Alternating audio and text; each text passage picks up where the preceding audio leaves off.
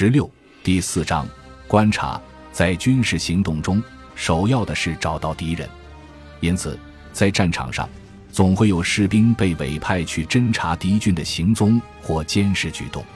观察哨是士兵观察特定区域，并报告该区域所有观察和监听到的信息的地方。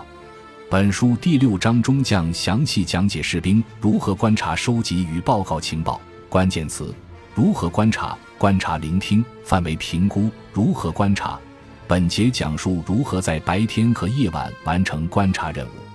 白天观察，士兵在白天观察目标区域时，应按以下两个步骤操作：第一步，对整个区域进行快速且全面的扫视，筛选出明显的物体及不自然的颜色、轮廓及其他可疑物。首先观察所在阵地的前方区域。然后迅速扫视视野所及的最大观察范围，如果观察区域实在太大，则可将其分为若干较小的区域，再按照第二步进行观察。快速扫视整个目标区域，筛选出尽可能多的可疑目标，为后面的仔细观察做准备。五十米宽的观察分区示意图，对于观察中发现的可疑目标，应该仔细观察并记录详情。第二步。将整个区域按五十米的宽度，由近及远划分成若干小区域，再从左至右或从右至左交替观察每一个区域，在确定发现可疑物后，进行仔细观察。夜晚观察，士兵在夜晚执行观察任务时，可使用以下几种观察技巧。第一种，按适应技巧。首先，在黑暗区待三十分钟，越黑越好。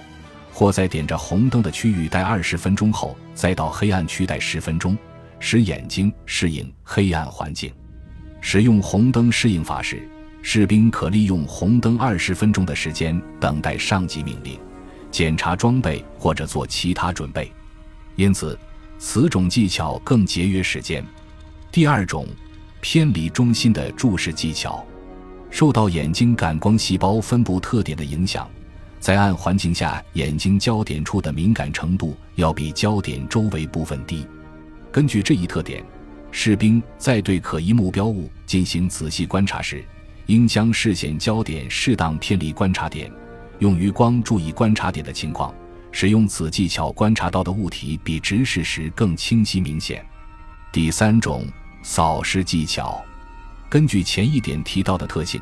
士兵可将注意力集中在某个物体周围上，随后再快速的以八字形围绕该物体移动视线。感谢您的收听，本集已经播讲完毕。喜欢请订阅专辑，关注主播主页，更多精彩内容等着你。